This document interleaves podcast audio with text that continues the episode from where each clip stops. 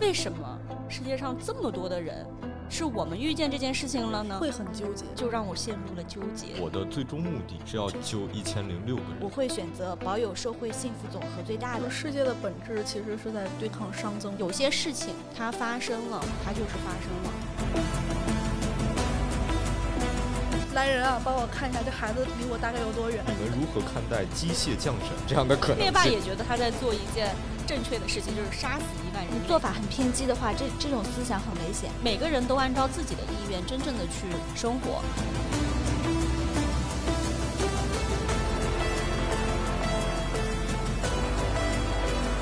大家好，我是马儿，我是安琪，我是七仓，我是目录。好，这一期呢，大家会发现我们的这个嘉宾的数量跟我们前几期都不太一样了，多了好多。对我们今天有四个人一起在一个录音棚里面录音，然后大家也会发现我们今天的音质变得好了，这是为什么呢？这是为什么呢？那我们要感谢一下我们的朋友吧。对，感谢一下金鱼赫兹提供的专业录音间和录音设备。那接下来呢，我们以后的节目也都会在金鱼赫兹给我们提供的录音间里面去录音。以后我们可能也会跟金鱼赫兹有一些串场，或者是一起去创作节目的这个过程。然后以后大家也可以期待一下。今天呢，我们尝试了一个新的方式，就我们呢会虚拟一些场景，虚拟一些问题，然后我们邀请了两位朋友来跟我们一起进行讨论。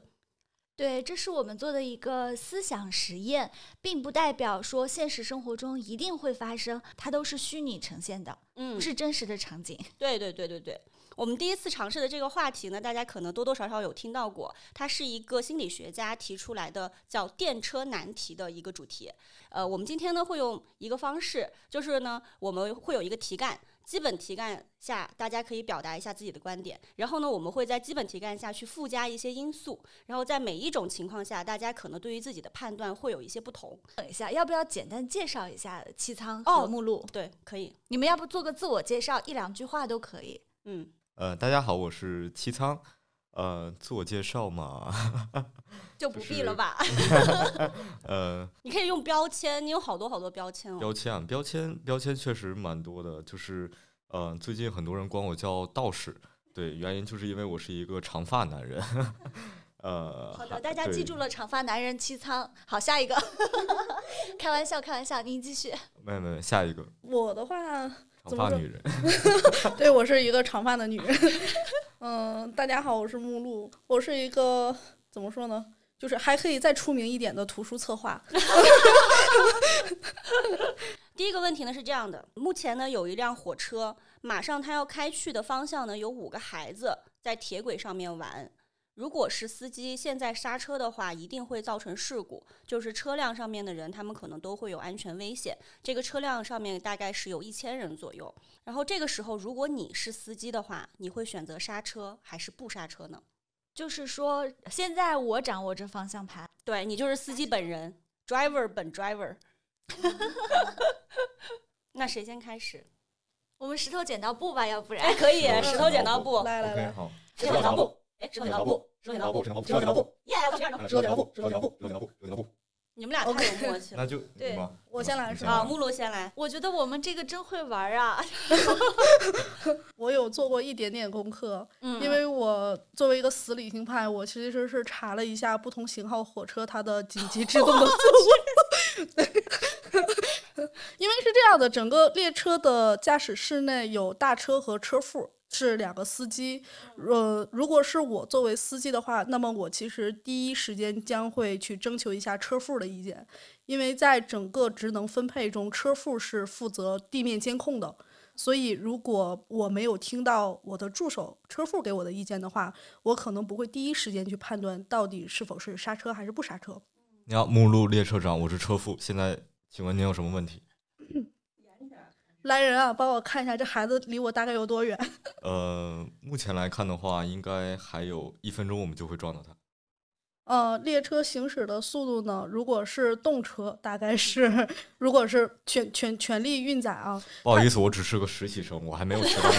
实习生怎么就能坐车副了呀？怎么逃避虽可耻，但永不是这个。这公司没啥人嘛？真是。哎，说正经的，如果是我的话，肯定一定会刹车，因为在行驶过程中，地面发生意外情况是正常的，就是允许有这样的状况存在。呃，这个是你们的工作条例里面 就是 有这样规定是吗？我已经代入了，因为人眼可能够看到，如果说没有遮挡物的话，它最多能看到二十七千米以外的视线，而。刹就是从动车到我们平时的绿皮火车，它的紧急制动，如果说满负荷然后全速运载的话，三百五十千米一小时，它的刹车的距离就是最远最远也是六千米到八千米之间。如果是刹车的话，可能桌子上的杯子啊，就这一千个人的杯子，除了遭殃的话。这个事故，我觉得它的层级是可以分成好多层的，不一定说一千人全部遇难。那么我可能会首先第一个一定是试一下刹车紧急制动是否能够赶上。那那如果是这一千个人就是要遇难呢？哎呀，那那你是刹不刹车呀？嗯，我还是会试一下刹车。那齐仓老师呢？其实听完目录说完之后，感觉自己输了一大半，你知道吗？没有做到。对，而且他刚说到了那些那么精准的一些数据，就不愧是做书的，脑子里好能装，真的是。实话说，我我先没有想那么多，我先考虑的是两个点：第一，以二十一世纪来说，这个车的 安全指数应该还是比较高一些的。嗯。第二个点来说，以二十一世纪来说，这个 电车上应该会装有一个东西，这个东西叫做广播。嗯。所以可能如果是我的话，我会先以列车长的身份。呃，去播放这个广播，去告知整个列车上的这一千人，现在将有这样的一个情况，我会选择刹车，但是请他们一定要做好自己的保护安全的措施。然后这样的话，只能说在减少他们的受伤的情况之下，还是能够去啊救到前面的这个几个孩子。那你为什么没有选择去？不刹车呢？比如说，按照我刚刚的这种说法来说，我有办法能够至少能够通知到这车上的一千人，但是我没有办法去通知到。你可以鸣笛呀。哎，对哦，那既然有鸣笛的话，那我们这个这个话题还聊啥呢？这 没有你鸣笛，它至少它可能还会有一点点。那我觉得，对我觉得你给我提了一个醒，这半边就是对这半边让目录。大副帮我 讲一下，呃，讲一下这个这个向车内的人员传递一下，然后我在那里亡命按喇叭。但我们这个话题的设置不就是这些都做了没有用？我的最终目的是要救一千零六个人，因为包括除了那五个孩子之外，还有我自己。这是我我的两个选择之外的第三个选择。副驾一千零七啊，对对对，还有还还有副驾，不，这个人好像是突然冒出来的一样。入人朝前，不入人朝后。忘记了，忘记了。对，OK，一千零七个人，虽然你很清楚这种可能性，它不一定能够完全的把这个答案趋向于那个正确的最后的这个完美的这个答案，但是是在努力再去尽力了。那安琪，你会怎么选？因为我觉得，嗯，我没有办法把我个人完完全全的置于这个场景里面，所以说我的思考更多的是理性的这个思考。我首先有两个标准，第一个标准就是说，首先这五个人他们是本身是有破坏这个规则的，因为这个铁轨本来就不是你该去玩的地方，那这个是一个标准。第二个标准呢，就是，呃，我觉得如果我作为一个司机，那其实在这个形态下，我是在履行我的职责的。就我不是说我是一个普通人，然后我好像只是在车上的一员，因为我我虽然没有驾照哈，但是我知道就是如果我们就是持有驾照在那个高速上行驶，如果你在高速上非常快速行驶的时候，你前面无论出现了一个突然出现了一只猫、一只狗还是一个人的话，你是要选择直接就是你不能紧急刹车的，因为紧急刹车它可能带来的连带的损失会比你伤害这一个个体的损失要更大。就这是我两个比较核心的判断标准，所以我觉得在这个场景下，而且我我我我是那天有稍微做一点点功课哈，就是呃，如果是作为司机这个岗位的话，他在这种情况下，他也是不可以选择紧急刹车的，他是需要直接冲过去的。如果说他选择了紧急刹车，他其实是犯法了的。那你都你都知道这犯法了，你还来问我吗？就是就是因为有一些人他会用感性的思维去思考这件事情嘛。然后也有一些，因为毕竟这是一个假设题，他不是说我真的是一个司机。与其我去杀死了这些完全无辜的人，那我宁愿去做相对正确的事情。就是我觉得孩子他有没有错，其实另算，哪怕他没有错，在我看来，都是我都会选择直接冲过去，不会刹车。我的考量是，呃，可能是为结果论。如果我有一个超能力，或者我有一个权限，决定五个人和一千个人的生死，我会选择，呃，保住这一千个人。在我明确知道这一千个人性命会受损的话，我会选择社会幸福价值最大化，就是按结果算，这一千个人的家庭悲哀，比起五个。呃，五个家庭的悲哀，我会选择保有社会幸福总和最大的。诶，那刚刚说到了，就是马儿的这个社会幸福感最大化。好，那我现在加一个第二个因素，然后这辆车上呢是会有一千个马上要执行死刑的犯人和五个押押解他们的这个警察。然后，那在这个情况下，你会选择刹车还是不刹车呢？对，那我仍然选择不会刹车。为什么呢？先明确一下我自己会不会死。你会死，那我就不，因为我是六六 v 五了呀。就是你的意思，就是无论是呃几 v 几，就是你选择的就是那个人多的那个。在我看来，五个普通的人或小孩在铁轨上和呃火车上，包括我在内的六个普通人，还有你的副手七，还有我的副手七个人，这个副手这个存在感太低了。没有人考虑他的生死，因为你提你这个问题当时想的时候没有这个副手存在，这是在经过木木老师精心的对精心的这个这个前前测呃调研的时候才发现的。哦，原来车上还有个副手。本来想甩锅给副手的，司机不是一个人说了算。我刚才又重新思考了一下这个答案，如果我是司机的话，呃，我不确定我是否应该代表警察去拯救这个孩子。因为如果警察是个人的话，他也应该允许他有自私的权利，他也想活着。所所以你纠结的点是警察会不会选择？对我没有，对我没有办法去代替警察替他们作为，就是做一个判断，说我要不要去救他？为什么会牵扯到警察怎么想？你还要去问？除了问大富，你还要推锅给警察，是不是？因为确实。可能就是从个人感情而言，我在这个时候应该不太在意犯人怎么想了。对，所以我我会纠结的一点是，我在做的这个选择到底是在替谁做选择？因为如果是我自己的话，哎呀，就就很纠结。如果真的就是直接撞上去的话，我很怕有一天这车上的五个警察会反问说：为什么不救孩子？哎，但是这个时候你完全忽略了那一些犯人的想法。呃，作为个人不想考虑犯人的想法。就是我觉得其实不太应该。就是从我自己的个人经历来说，我觉得我我们没有资格，任何一个人没有资格把被贴上了犯人、囚犯或者是死刑犯的这些人，就真真正正的把他们就已经筛去了作为人的一些资格与权利。所以，哪怕是现在升级到这个第二个问题。我的答案我还是要救一百零一千零七个人。但你选择刹车了呀，关键是。对啊。刹车了，怎么就这一千零七个人呢？为什么不行？我仍旧是在这个过程当中，我使用了各种各样的一些方式方法，而且我真的不觉得这个问题它就是一个绝绝对对的都得死的问题。就是你的结果有幻想。纵使是对，而且我我我觉得这种幻想。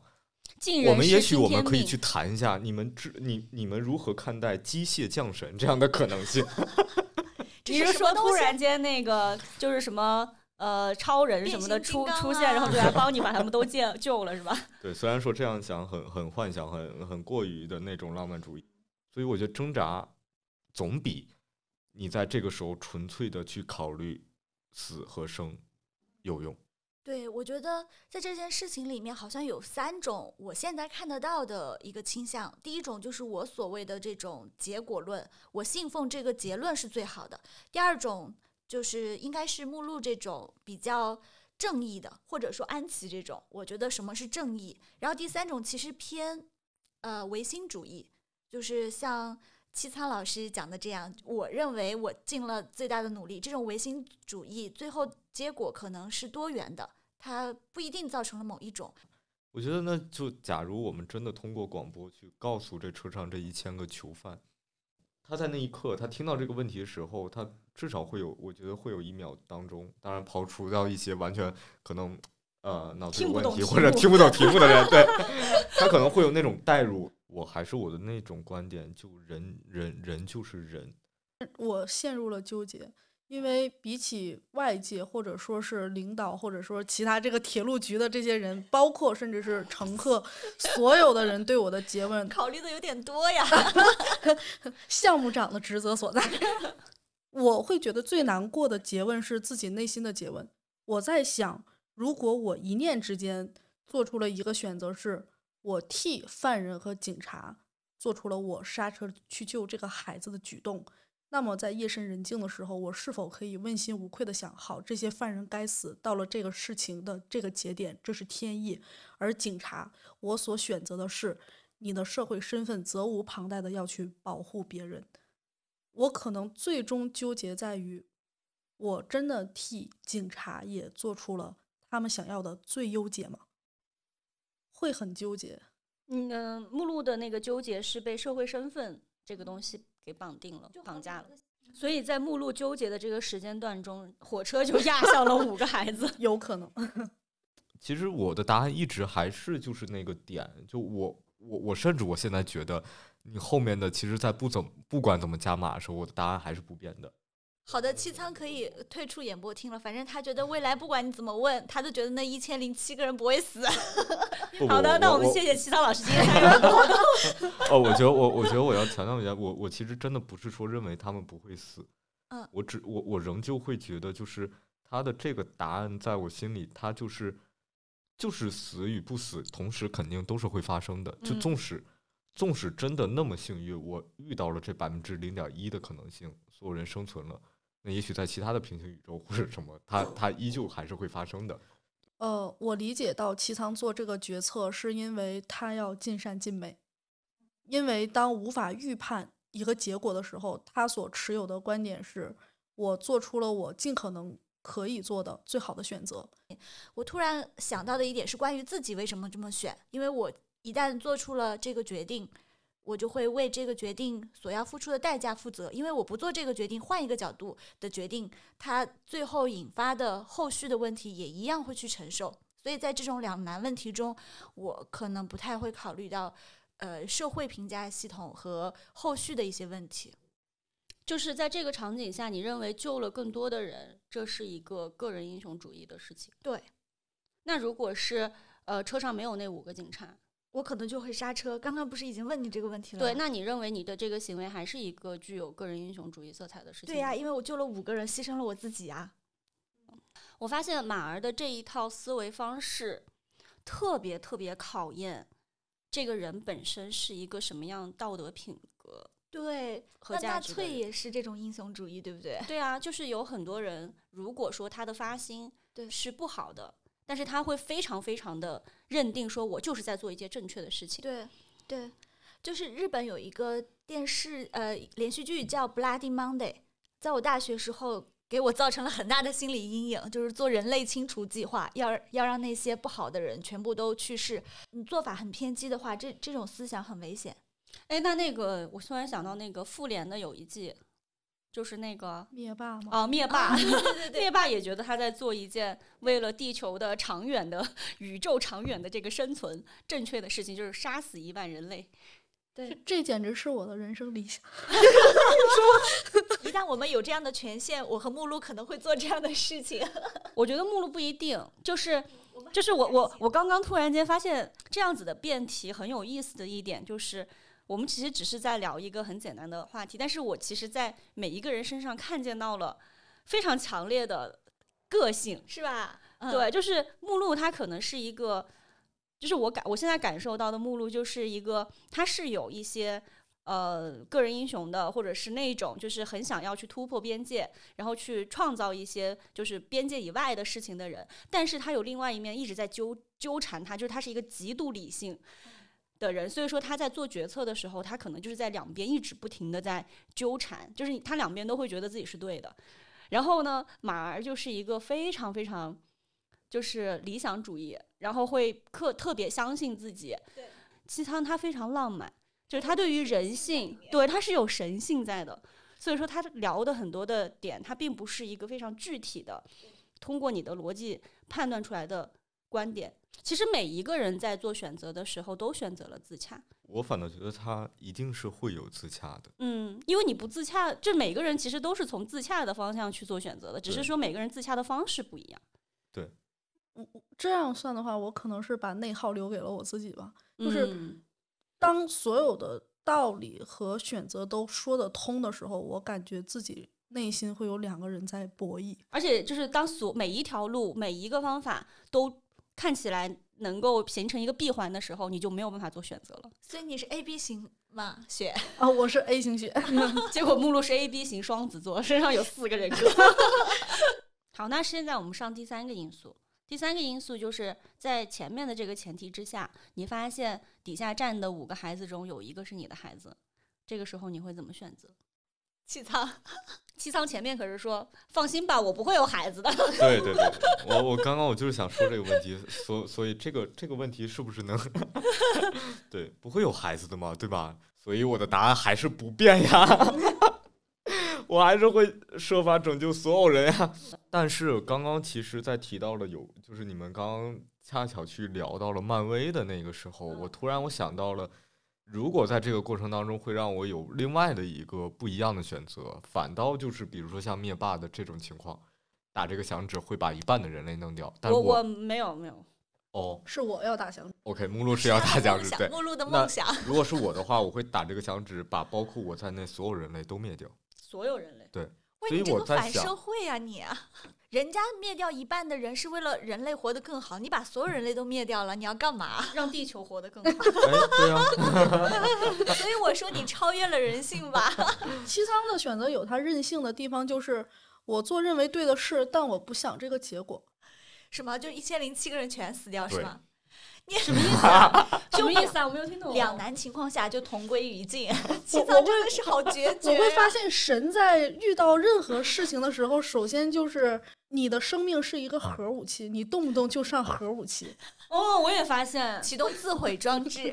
对，我们每一个人都是以一种纯粹的第一人称的一个视角再去感受这个世界的时候，我觉得如果有一天我我把眼睛闭上了，那不好意思，这个世界就是不存在的。嗯，所以，如果是我想将这个游戏继续下去，那必然我是我的选择就是我要保证一千零七个人，我要从我自己的方式尽人事嘛，就是嗯把它去完成。但如果我想觉得 OK，我不想玩了，不好意思，那就 game over 嘛，那我退出这个游戏，嗯，就是把自己，就是把这个世界直接结束，直接把这个世界结束。对，嗯因为，我我不管是不是有人会反驳我说这个世界啊，你死之后这世界反正老子也看不见反正老子也看不见了。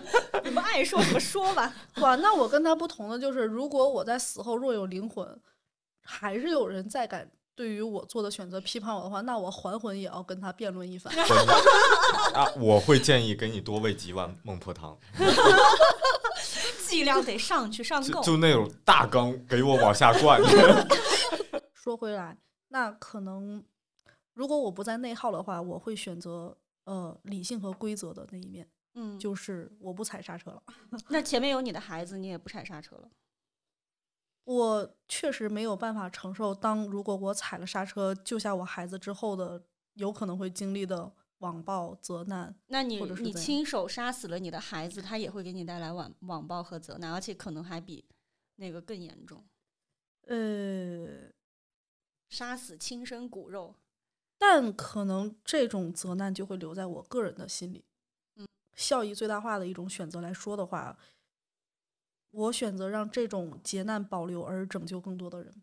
嗯我其实我我说真的，我好佩服你们。就是我在听到现在的时候，就是我始终能够不停在听到你们像提及像效益最大化呀，这个什么 幸福指数所有这些，我就我天呐，我觉得这些这些东西对于我来说，它它对于我来说，我觉得是不该存在的一个东西，你知道吗？嗯接着，嗯，刚刚目录说的，我是肯定会踩的。在我的价值观判断里，亲情大于生命。为了救一个自己的孩子，别说牺牲了一车人，可能毁灭整个世界都都都要去做。只是说我认真的在玩这个游戏而已，你还在谴责我不该这么认真的玩这个游戏。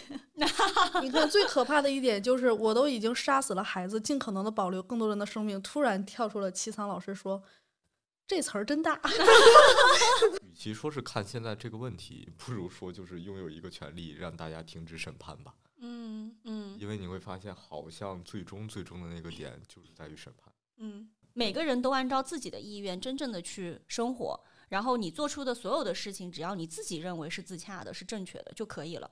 那这样的社会可能会存在吗？就如果有所以他神的话，听到这番话的话，打开这个地球的这个设置，然后把这个审判这个词咔给它删掉，这种西感觉。整个人他就是在一种很理想的，然后就是很具有神性的这种这种状态下去回答。哎，那我倒是想问问，如果你理想的这个这样的一个世界和现现在你所经历的这个世界，它不是对等的、不一样的，那你如何处在这样的世界里呢？以你的肉身去实现在这个你所经历的这些，但是保持你的内心和你的大脑仍旧漂浮在那样的一个幻想当中。我觉得这个是我到现在为止一直所在坚持、所在做的。但我现在特别想知道，安琪对于前面有一个孩子，你踩不踩刹车？这个问题其实我就让我陷入了纠结，但是就是思来想去，我觉得我可能还是会选择冲过。嗯，虽然说我现在完全没有办法假设那种情况哈，就是有一个孩子你会怎么样，甚至我都没有养宠物，所以其实我很难去带入那种感感情当中。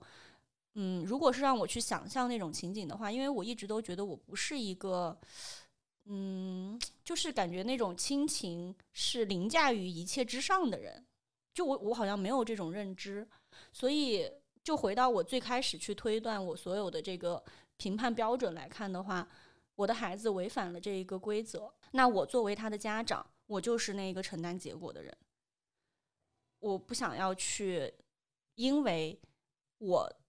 跟我的社会关系更近的人，或者是有亲情的人，他们去做了错误的事情，而去伤害到那一些无辜的人。我觉得我还是，就是如果是思来想去的话，我觉得我最终从理性的角度上来说，我还是会选择冲过去吧。我觉得好佩服你们啊，好伟大！但我我我的想法是，我不觉得这个是，呃，就是伟大与不伟大。嗯我觉得你的这种选择依旧是伟大的，因为还是那个问题，生命没有办法去用某一种价值去评判，这个价值本身就是每个人自己内心去给予它的定义。我我在这个点上反而是理解安琪姐的一个想法，因为这个代价不仅仅是自己道德权利上的权衡考量，不仅仅是自己孩子的生命。假性就是说，假想一下这个情景，很有可能会导致夫妻离婚，然后整个家庭会吵成一团糟。就是它背后引发的这个一系列，如果说有安琪姐这样的选择说，好，我承担，为了这个规则承担。反而像七仓刚才说的，比如说保有自己内心的浪漫，然后有有这样自己的一个小宇宙，这是精神内核很强的人才能做到的事情。嗯，还有第四个叠加因素，然后这个时候你突然间发现你前面有两条路可以选，另外一条路呢是一个已经废弃了的，然后如果是你还是选择这个这五个孩子的话，那你有可能就是杀死了五个孩子，但是如果你选择废弃的那一条铁路，有可能你会杀死一个孩子，这种情况下你会怎么选？我预测一下，马儿他会选择杀死一个孩子。我们三个都第一次发言过了，这次你你首先发言好吗？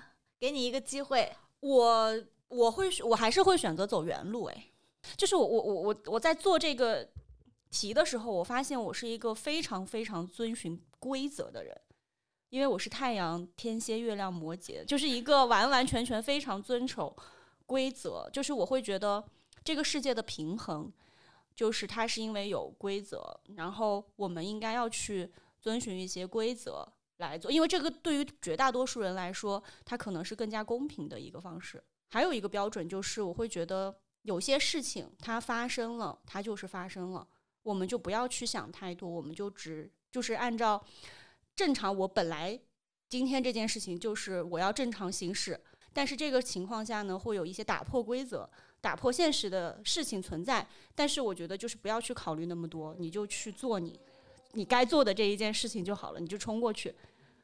我在这个问题下反而最好奇的是七仓的回答。啊，我的我的答案不变呀、我就从一千零七改成一千零八吗？那你这时候是干嘛呀？要你你你会选择废弃铁轨吗？选择废弃铁轨，你就撞死那个无辜我觉得不一定会撞死啊。如果我技术 够好，我恰巧就是停在那一下。而且而且这样说，如果是延展着刚刚最早开始说的，鸣笛五个孩子不一定鸣笛能够马上反应过来，一个孩子没准反应更快。no，我觉得鸣笛你反而是五个人，他总有几个人会听见，然后会呼叫，会救助他的同伴。但是那一个孩子，你就他的可能性就降低了。哎，我刚刚突然间觉得，我我刚刚所有的判断标准，我觉得我都在遵循一个前面我们刚刚提到的因果这件事情。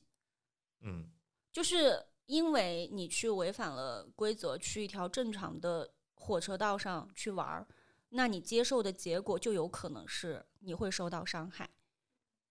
但是其他人他们的因都是没有做错，没有做错，就是他们都是 正常的在去 进行这件事情，那他要接受的结果也应该是一个好的结果。就是世界的本质其实是在对抗熵增。我们做一件事情的时候，看似冒出来了一个很有诱惑力的更好的选择，这个选择往往会是个坑。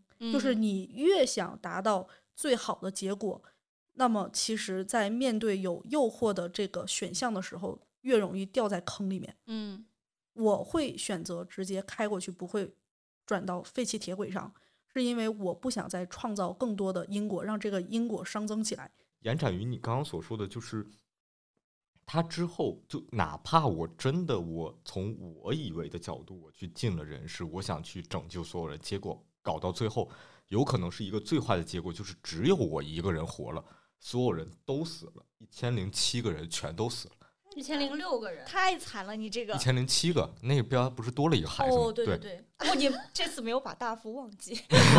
贯穿始终。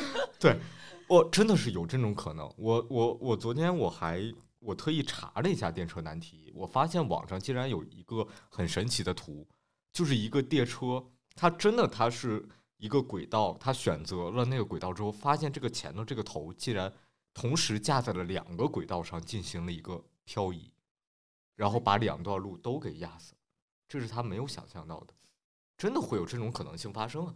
那这些就是它也一样是可能是小概率的事件嘛。就我们下一次再再加一个升级版的电车难题，好不好？对所以我刚刚我甚至延展着这个点去想象到了一个可能你不会提到的一个第五个点，就是我把所有的这些车上的或者是车下的所有的这些，一个个都点死。我全部都把它们变成动物，变成羊。就是我车我拉了一车的不是人，我拉了一车的羊，我的大副也是一只羊。车下的这边有五只羊，那边有一只羊。我觉得对于我来说，我依旧还是这样选择。为什么世界上这么多的人，是我们遇见这件事情了呢偏偏是你？们是吧？对，而且为什么偏偏是我去做了这个决策呢？我觉得上帝选择 这个场景是有它的原因所在的，他去让我去做这个决策，他也预想到了结果的。我觉得他如果是一个非常厉害的大型的机器、大型的算法结构的话，他肯定能。知道说不同的人在这个场景下，他做出来的这个结果会导致什么样子的情况发生。那他既然选择了我去做这件事情，那他肯定已经看到了那个结果。所以说，无论我做任何的结果，其实这个结果不是我一个人做出来的，我是被选选择的那个人。天哪，这我怎么听出了宿命论的？不，他这个让我想象到有有有一个笑话，你知道吗？网上之前流传的一个笑话，就是一架飞机即将失事，马上要坠毁，然后上面的有一个人就在祈求上帝，然后跟上帝说：“上帝啊，求求你救救我吧，我真的不想死，你为什么要让我经历这些？”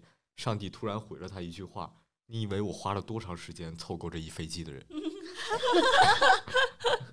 很久之前看的一个雅克·范德梅尔的电影是《Mr. Nobody》，然后他当时就是说，呃，假定了一个情景，时间不再按线性发展，然后以一个小男孩的人生为一个案例，在一个电影里面，也是以铁轨、火车为暗喻的一条线，去整个电影展示了他做出了三到四种不同人生选择的结果。最嗯后电影得到的一个结论就是，没有哪一种选择比另一种选择更好。更好，对对，但是在这里面，我夹带私货问七仓一个问题：你如何去面对，当你说完“我尽力了”的这句话之后的那种无力感。首先，这种无力感，至少是从我自己来说，我是时时刻刻我都在知道的。我太清楚自己是一个多么渺小且多么无力的一个状态。那我在那下这个决定的那一个时刻的时候，我也深知我自己不是一个神，我不是一个超人，我不是一个什么，我就是一个人。人必然有他做得到与做不到的事情。嗯，甚至我觉得，也许下次我们开一个这样的一个话题，就是我们遐想一下，如果是蝙蝠侠来去做这个事情，他怎么去解决？我拒绝。类似嘛，就是就是，比如说这种状态，对。我们为什么要在成都这么大的晴天，然后我们关在一个录音间里探讨这么两难的问题？我现在都有点儿对，被下次难到了我觉得如果探讨铁铁铁轨这个问题，我们就去铁轨上，我们就在铁轨上当即讨论，我觉得更有代入感。然后突然间鸣笛，然后那我们真是跑还是不跑啊？那我们一定要坐在那段废弃的铁轨上，等待第五个问题的答案。很好，对，那大可不必。但我觉得今天很让我新奇的一点就是，我们四个人的思维方式其实是完全不一样的。突然间发现，其实可能当我们看见了一个结果，它可能是一个嗯近似的结果，但实际上可能做出这个结果的过程，它是完完全全不一样的。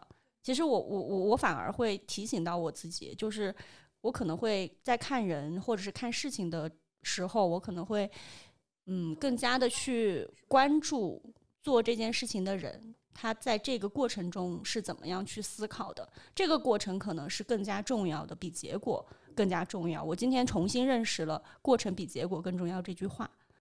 我也是重新认识这句话，因为就是纵观齐仓所有的回答，我到最后感受到的是，神很狡猾，他遵从了自己内心的平衡和过程。但其实，在场是三个结果，我们只有我们三个在真的在考虑结果，而神在整个过程中考虑的是这个过程不要打乱我内心的平衡。嗯，对，其实神是没有在看结果的，嗯，只有我们这些凡人 在追求结果。哎呦，七仓，你被神化了，你有什么感想？但我我今天其实，嗯，非常羡慕七仓，就是因为我觉得我们很多时候的那些焦虑和痛苦，都来源于我们太关注这个社会对我们的评价，身边人对我们的评价，所以你会陷入一种非常痛苦的内耗和纠结当中。我仍旧保有的一个挣扎，就是在于是这一秒钟，我相信我所在做的事情，我所在说的话，我的脑子所在转，都还是由我自己来去驱动的。我反而很羡慕目录这样的，一直都看到目录在探索自己和这个世界的关系。这种跟世界的关系，可以是像七仓那样，就是处于一个相对来说呃弱关联的，然后也可以是很强关联的。而目录这样的强关联，其实有时候对我而言启发是蛮大的，会嗯让我感很感动。嗯，我我其实，在目录身上看到了很强的人性。对对对，因为你是荣誉这个世界的，对你在关照他人，你不断的在看别人是什么反应，对，别人会怎么样，这种对他人的关照感，其实有一种利他的底层的逻辑在。为什么我自以为自己特别喜欢隔绝人世，但在所有人生关键的选择里面，都好像是掺和到了更多人中间。有的时候，可能我自以为的选择和潜意识里面真正去做的这个选择是不太一样的。呃，在平常生活当中，我最常容易被其他人说起的是，我有点过分的把人当人了，共情力有点过过强的那种状态。这种共情是我甚至是不仅是把人当成一种人，我是把所有的有生命是无生命体的所有这些东西，我都会过分的去在意。其其实说真的，我我我今天的这一次的呃主要的一个感受是，我觉得如果三位真的是好朋友的话，我觉得是真的是很好，因为 呃，就像假的朋友吗？不，我 我的我的点是在于是，就像可能目录所说的那个点，就对于我来讲，我绝对不会是做改变的。正是因为这样，你就是必须要有其他属性的这些的朋友，嗯，作为你生活当中，以至于生命当中不停的去给你拓宽你的眼界、思维，或者是各种边界的这样的一些存在。嗯，对那我们今天要不就先这样愉快的结束吧？嗯，好的。谢谢大家听了我们，如果你听到这里的话，真的是非常感谢你。对，那我们就 say goodbye。嗯，好，好，大家再见，拜拜拜。